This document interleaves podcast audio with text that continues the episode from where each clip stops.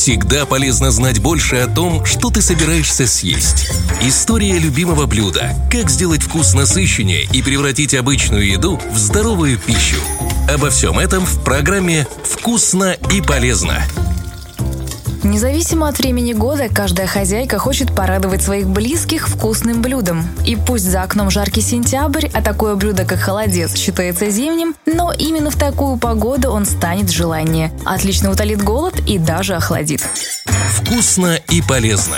Холодец – это мясо птицы или рыбы в особом бульоне. Еще он известен под названием студень. Порой его виды являются просто шедеврами искусства и считаются чуть ли не деликатесом. Но когда-то это был обычный мясной бульон, который становился вязким, когда остывал. Негоже было такое подавать на стол знати, и его спешили разогреть. Но французы данный недостаток превратили в достоинство. Добавили кое-какие специи и вуаля!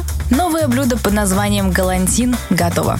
19 век был веком всего французского. Платья, духи и даже еда. Те, кто мог себе позволить, выписывали поваров самого Парижа. А они уж, в свою очередь, почивали гостей заморскими блюдами. Галантин был новинкой на столе дворян. Не знали они, что их слуги ели нечто подобное уже давно. Ведь после приема в богатых домах все остатки блюд измельчались, смешивались с бульоном и охлаждались. Блюдо получило название «студень», а вид у него был так себе, так что предназначалось оно для прислуги. Хитрые французы объединили оба блюда и получился холодец.